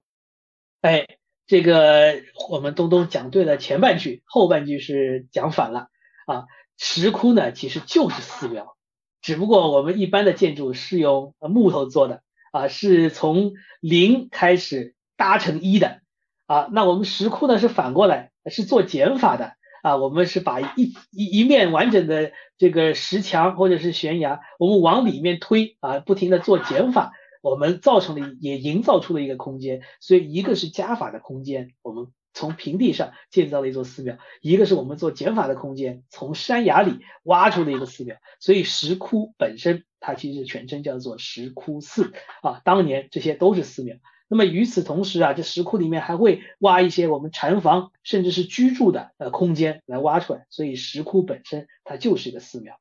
那么在我们这个云冈石窟啊，它和其他石窟一个最大的特点就是它挖的特别深，它里面呃会有好几层的空间，它第一层可能是一个前室啊，后面还有一个后室，有些后室呢它是由像敦煌一样，它是由呃中心柱构成的，中间会有一个柱子，这个塔柱既起到支撑的作用，又能在上方四面雕刻佛像，供人走一圈礼拜。那这个的话呢，就和我最初讲的这个印度的佛塔。它就是有有一 塔状物，然后需要人绕着这个塔进行礼拜。那么我们在石窟寺其实也保留了印度佛教的这种特点，就是中间有一根塔柱啊，它雕刻的佛像。但是与印度不一样的是，最早的佛像是。印度在之前是没有佛像的，就是最早的时候佛教也是禁止偶像崇拜的，所以只需要你去礼拜他的那个舍利。到后来这个印度逐渐出现了不同风格的，比如说犍陀罗佛像，那么这些这个通过这个西域传到了中国以后啊，就形成了汉家的佛塔啊，又和我们这个雕刻的这个工艺引石窟寺就构成了一个在石窟里面可以绕着这个礼拜的啊，也可以在前世。做做这个祷告的，类似于祈祷啊、拜佛啊这么一个空间，所以这个石窟就非常有意思了。云冈石窟还有一个很有意思的特点是，呃，它是一个色彩的空间啊。现在里面是不能拍照，但是我们在网上可以看到很多精美的图片，它有非常非常宝贵的色彩啊，它能够让我们看到这个非常辉煌的极乐世界是什么样的。它通过石刻向我们描述这个世界啊，所以我们用再高的评价去评价这个石窟。啊，都呃不会过分，因为真的是特别特别壮观，所以大家有机会一定要去一下。这个是大同的第一景点，大同的第二景点呢叫做善化寺。呃，善化寺的话，它本身有一个非常大的特点，就是它保存的非常好。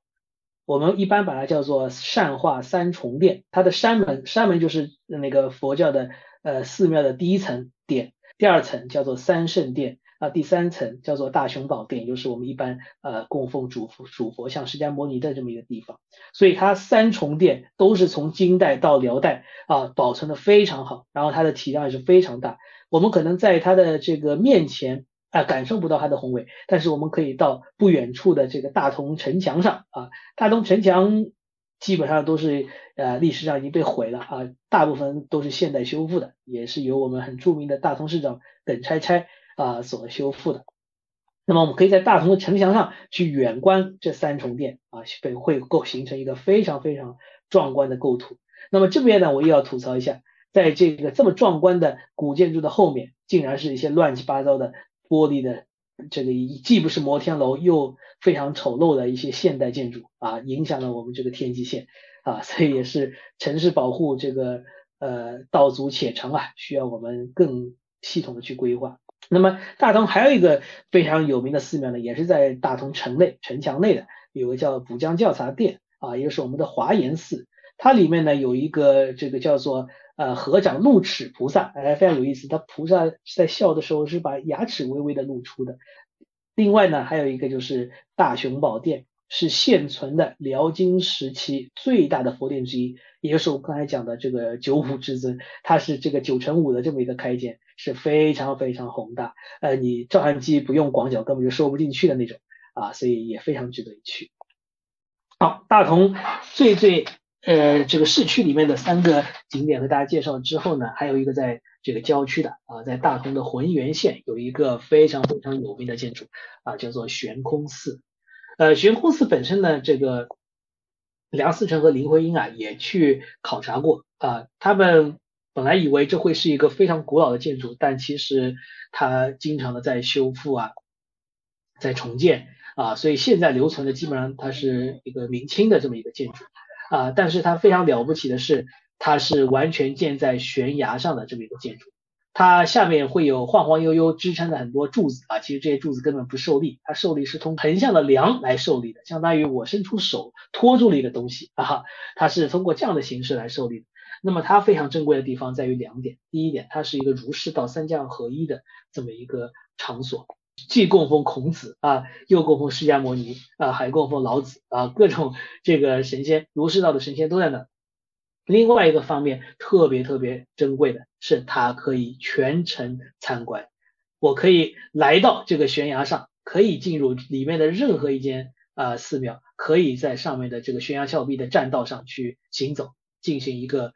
一整个呃不回头式的这么一个参观路线啊。这个也也是我觉得以后会参观一次少一次，很有可能在不久将来，比如说二零三零年、二零三五年，可能就不向公众开放了。啊，所以也是能有机会的话，还是要去登临一下。那下面据说还有是李白题写的一个字啊，现在的字肯定是后后世刻上去的，但是据说这个字的呃这个原稿是李白写写的一个字，叫做壮观，哈哈，啊也是非常有意思。所以那个悬空寺就是伸出来的那个就是承重的那个柱子，它也是木质的嘛？呃，横向的话，我们应该把它称作梁，是这样子的，它是把一个横梁插到悬崖里。然后通过衡量杠杆结构嘛，但大部分是插在悬崖里的，然后小部分是露出来的。那么这样的话，它的这个力臂就很短，所以它可以受很大的力。所以它利用这一节很短的力臂去受力，那么它的整个建筑也都是木结构的。但是因为它也其实尽管经过很多的这个是修复，但是它其实时间也很长了嘛，所以就是因为这种木质结构，刚刚有讲到嘛，就是你其实很容易受到这种天气啊，然后包括这种生物灾害的这种侵袭，所以整体上来说，时间越久的话，它的这个就是结构的这个稳定性啊，各方面都会受到挑战，所以就会存在说越往后可能仍能开放让大家去参观的这个可能性就会变得越来越小。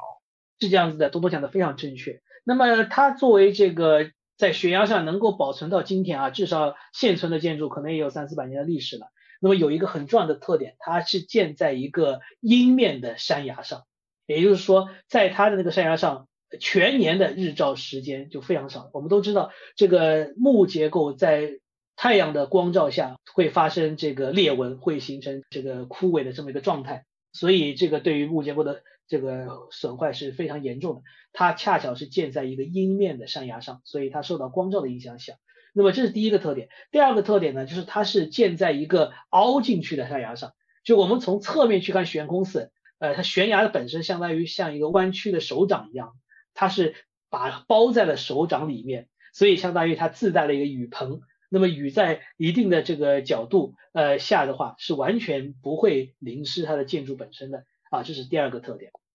那么第三个特点就刚才讲了，和山西整体的这个地质环境有关系啊，又有山又有河啊，本身它是在山里面，所以它不会有像上海这样的呃强对流天气啊，这种台风啊什么都不会有，所以它的这个天气的波动也是比较小的。啊，这三个特点，那么这三个自然的因素都造成它能够比得到比较好的保留，所以这个逻辑啊和我们之前讲山西古建筑留存到现在的这个逻辑是一致的啊，就是山西具备了得天独厚的这些自然条件。啊，就是讲完了，就是山西最北边的大同，那山西南边有什么可以就是去的地方吗？呃，山西南边的话，离这个太原。往南走啊，我们这个山西不管怎么走啊，太原懂中间，你即便往北，你还要往南去，你还会经过太原啊，因为山西它是个谷地嘛，太原是一个呃山谷当中的，所以你除了你从山上穿越之外，基本上也只能这个走这条路了。那么我们回到太原往南的第一站，就是非常非常非常非常有名的平遥古城啊，这个不知道东东有没有了解啊？我听过，而且就是这些年，因为就是那个有平遥电影节嘛，就是所以就是大家其实在这个节点很会关注到这个平遥古城，但是我确实没有去过，也不知道就是平遥古城跟中国的其他的那种古城，它的最大的区别是什么？呃，首先平遥古城它当仁不让啊，又是一个世界文化遗产。我们刚才已经讲世界文化遗产有好多了啊，这个云冈石窟算一个啊，五台山是一个。啊，那我们的这个平遥它也是一个世界文化遗产啊。世界文化遗产的话呢，平遥有一个和其他地方不同，它在于平遥它叫做一城两寺。那么你也懂得，中国人最擅长各种评奖啊，所以他报材料的时候，他把那两寺给拖上，就说明这两寺有多么重要了。但是我们正常的游客，一般的旅行团是完全不会去那两个寺的。所以我想今天这个平遥，因为大家了解会比较多，我们就不再做这个详细的介绍。我今天重点和大家说一下那两个寺是什么。既然能够在评奖的时候把他们带上，说明他们对于加分啊，对于这个整个项目本身是非常非常重要的。但是呢，因为这两个寺不在平遥古城里面啊，这个有点就类似于我们刚才讲的这个五台山了啊，佛光寺、南禅寺都不在台怀镇，都不在五台山核心景区，这个双林寺和镇国寺也不在平遥的核心城区啊，但是他们都在平遥县。啊，一城两寺共同构成了我们这个世界文化遗产。那么首先我们说一下这个双林寺。双林寺呢有一个非常显著的特征，是它寺庙的围墙造的和长城一样，它是有墙垛的。那么双林寺它的特点啊，在于它里面的佛像，它那个佛像啊叫做木骨泥胎彩塑啊，这个是什么意思？就是首先啊，我们用木头做一个支架，比如说我们做成一个十字形啊，用木头绑一个十字形，这个作为泥塑的这个骨架。然后呢，我们再在这个木头的骨架上面附上泥呀、草啊，这样的话呢，就是把这个骨架不断的塑形、不断的塑形啊，一层一层叠上去。那这样的话，因为它里面既有这草啊、泥啊、这种麻啊，类似这种。织物在里面，所以它其实相当于一个类似于一个钢筋的结构嘛，就是可以把这些泥很好的给挂住。然后我们再把这个泥塑形之后，再往上去做一个彩色的呃这个涂色，我们把它做成一个木骨泥胎彩塑。双林寺是非常非常壮观的木骨泥胎彩塑的，我们可以把这甚至叫做博物馆了。它里面一间又一间的大殿，进去之后。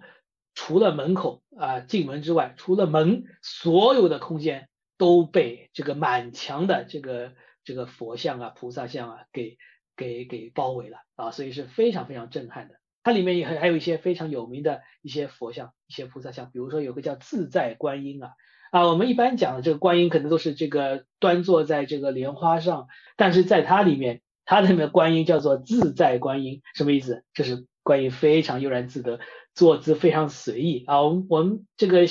学术名称叫做游戏坐，大家可以去百度一下啊，其实就类似于这翘二郎腿吧，就一个腿是盘着的，还有一个腿是挂在上面的，类似于我们翘二郎腿的这么一个动作。还有一个呢叫做韦陀像，韦陀其实就是这个护法天王之类的这么一个神了，它是保护我们寺庙的这个安全的这么守护神。也是非常非常栩栩如生，这个佛佛像的这个眼珠子啊，可能都啊，这这是用琉璃或者是什么材料制成的，所以它特别特别啊炯炯有神，目光如炬。然后它的这个动作啊，S 型曲线啊，这个叉着腰，穿着盔甲，雕刻非常精细啊，塑的非常好。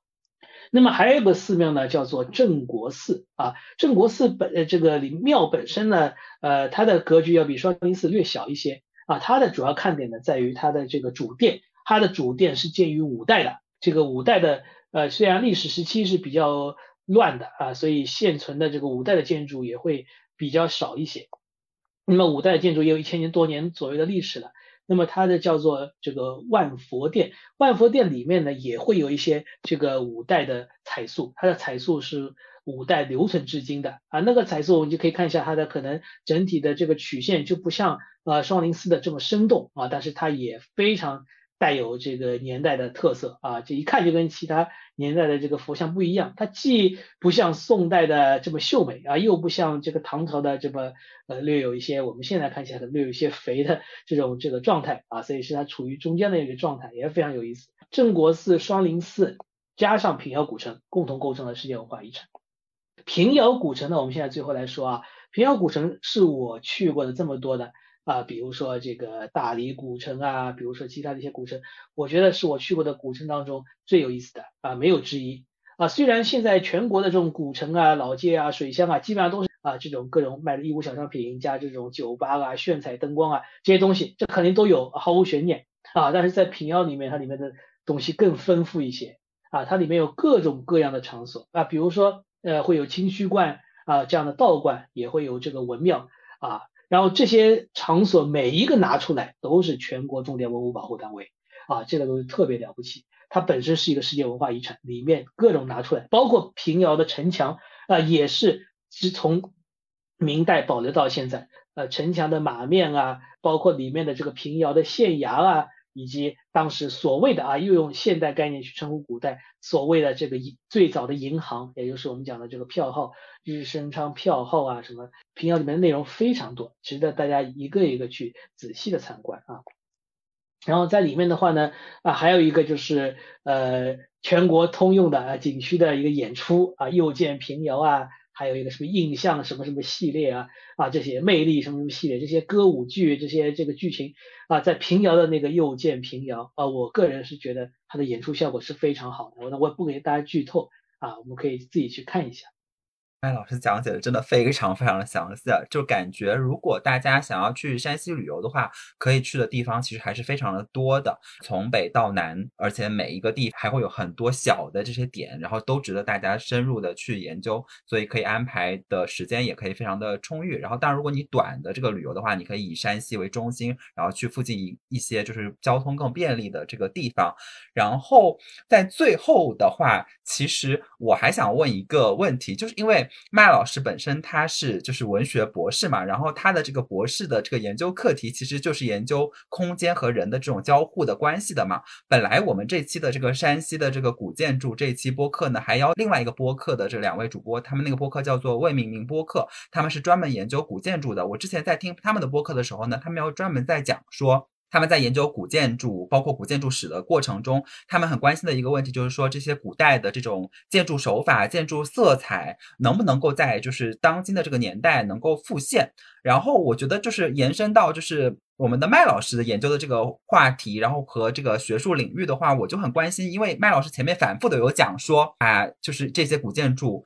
有一些现在还能够登临的，就要抓紧时间抓抓住机会去登临它，然后这个是最好的接近它，然后欣赏它，然后研究它的这种方式。所以我就想问麦老师，你怎么理解就是现在的这种古建筑保护以及和我们这种游客欣赏观赏之间的这种互动关系的呀？说到古建筑保护，那我们可能有不同的一些思路，有很多的流派啊，有些人就是主张古建筑修旧如旧啊。但是修旧如旧的问题就在于你见识不到它真正辉煌的时候是什么样的啊！我们不不仅仅说中国，我们可以放到历史来看。我们现在去这个雅典卫城，我们登上这个卫城那座 Acropolis 那个那个那个山的时候，我们会看到哦，白色的这个大理石柱子还留在那里啊，那个神庙的这个山墙可能还留在那里，但是。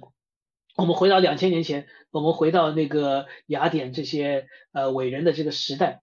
当时的神庙可都是彩色的，我们的这个柱子可都是画画的，我们现在见到的这些希腊的这个神像啊、雕塑啊、大理石啊，可都是有眼睛的啊，可都是都上色的。那我我之前这个玩呃刺客信条的时候啊，它其实。有有一部啊，它就是在叫《奥德赛》啊，它就是讲的在希腊的这个经历啊。我我作为主角，我也在神庙里面穿梭，我就仔细去观察啊，它当时的神庙是这样子的。那么我们作为这个古建筑保护，我们该不该把这个建筑修成呃这原来的样子呢？啊，还是就让它保留现在的这个白墙啊？我们的这个佛光寺。我们的很多这个寺庙，其实它本身的木结构上都有颜色的。我们可以去看这个之前很有名的一个电视剧叫《长安十二时辰》，我们可以看到里面的这个呃建筑，它其实都涂上了红漆和白漆，然后它会会有一个鲜鲜明的色彩对比。其实早年的我们的佛光寺，我们的甚至我刚才讲的这个镇国寺的万佛殿，其实都是有颜色的，但是我们现在都没有保留下来啊。我们现在看到的是木头的原貌。那么我们作为古建筑，我们是不是要把它？涂成这个样子的，那我觉得现在我们可能这是一个非此即彼的这么一个问题。那我想这个以后我们技术发达，上面特别是这个 VR 或者是一些这个照明的一些技术发达之后，我们可以通过一些没有伤害的可逆的一些方式去呈现它这个建筑本来的面貌。与此同时，我们又对它现存的面貌做成一个最好的保留。所以，我觉得如果今后技术发达可以实现这么一个平衡的话，那我觉得对于我们参观是更加有帮助的。那么，鉴于现在我们技术还不发达，那我个人还是认为这个古建筑还是以保留现在修旧如旧的这个状态为好。那么与此同时，我们作为一个游客，我们要抱着这个敬仰的心态来到现场去感受这个东西。那么你对于现场感受和你在 VR 的感受有什么不同啊？这我也不好说，可能以后发展的真的 没有区别。但是从目前来看啊，你去闻一闻它的这个空间里面的这个味道啊，你去看一看它这个光线洒在这个屋顶上反射的这个亮眼的这个耀眼的光斑。啊，这些可能都会带来带给你一个非常神奇的感受。那么我印象特别深刻的就是，呃，我来到那个云冈石窟，因为它的这个很多窟的这个墙壁啊都已经破损了，然后我正好透过一个很小的窗，我看到了里面的这个大佛往外这个呃凝视的这么一个场景啊。其实它本来设计这个空间的时候不该有这个效果，因为它只是墙壁塌掉了才会有这个效果，但是。这个效果就带给我一个很大的震撼，所以我想我们今后这个去旅游的时候，也会不一定会按照这个古人所安排的那种样子啊，你可能也会感受到自己完全不同的这么一个感受。也确实是，就是这些古建筑，它可能就是它最初建造的时候，它会给当时的人一个感受，然后随着这些时间的这个变化，然后在这个过程中，古建筑本身也发生了变化，然后也包括在在个这个过程中，像我们这一期呃节目里面有聊到的，就是它的这个历史再发现的这个过程，然后融合进这样的一些历史的这种叙事以后，我们作为现代的人再走到这些古建筑里面去的时候，又会产生跟当时的人完全不一样的感受，所以就是我们这一期其实聊。聊了非常非常非常的多，然后也内容很庞杂。那也希望如果大家真的听完这期节目之后感兴趣的话，可以实地的有时间，然后有机会去到山西。然后包括我自己啊，因为我也没有去过，所以我也很想就是有时间的时候也。去去，然后呃，趁着就是我们这一期节目提供的内容，要趁着我们麦老师这么详细的这个解释，然后去感受一下这些东西带给我们的这种冲击。哦，最后我再补充一句，就是很多人会问啊，我旅游我去玩哪些地方？那我给大家出个主意，就是我们拿出两张清单啊，第一张叫做全国重点文物保护单位。啊，那这个的话，从一九六一年开始啊，一直到现在，可能已经到第七批、第八批了啊，大概到二零零几年会有，二零一几年还会评过一次。那么另外一张清单呢，就是我们的这个五 A 级景区，我们可以把这两张清单啊做一个交叉对比。如果它既是文全国文物重点保护单位，又是五 A 景区的，那么你去百分之一百不会让你失望啊。如果它只满足其中的一条。啊，只要它是一个适合游览的单位，那什么叫不适合游览的单位？比如说，呃，这个马王堆，马王堆本身它是一个历史考古场所，它自然是一个全国重点文物保护单位，但是它不是个博物馆，它只是一个发掘现场，所以它不具有游览价值啊。那这样的话，我们可以把这些场所排除掉，剩下的都是你值得去的。那么另外一个呢，就是我们还有一个加成清单，就是我刚才讲到的世界文化遗产，在中国能够评上世界文化遗产的，绝对是非常非常值得高大上的地方。我们把这三张清单做一个梳理啊，满足其中的两项，那就是非常好的地方了；满足其中的一项，就是去了不怎么会后悔的地方了啊。所以请大家这个关注这三张清单。啊，不要去相信那些乱七八糟的什么古镇啊、古城啊、什么什么最什么什么什么的，不要被这些假景点所欺骗啊！我们去追寻真的历史啊，追寻真的中国古建筑。那就非常感谢大家收听我们这期的节目，也感谢麦老师这么这么这么丰富的分享。然后希望下一次还能有机会听到我们麦老师跟我们分享其他的这个内容。那我们这期节目呢就到这里，谢谢大家，谢谢大家。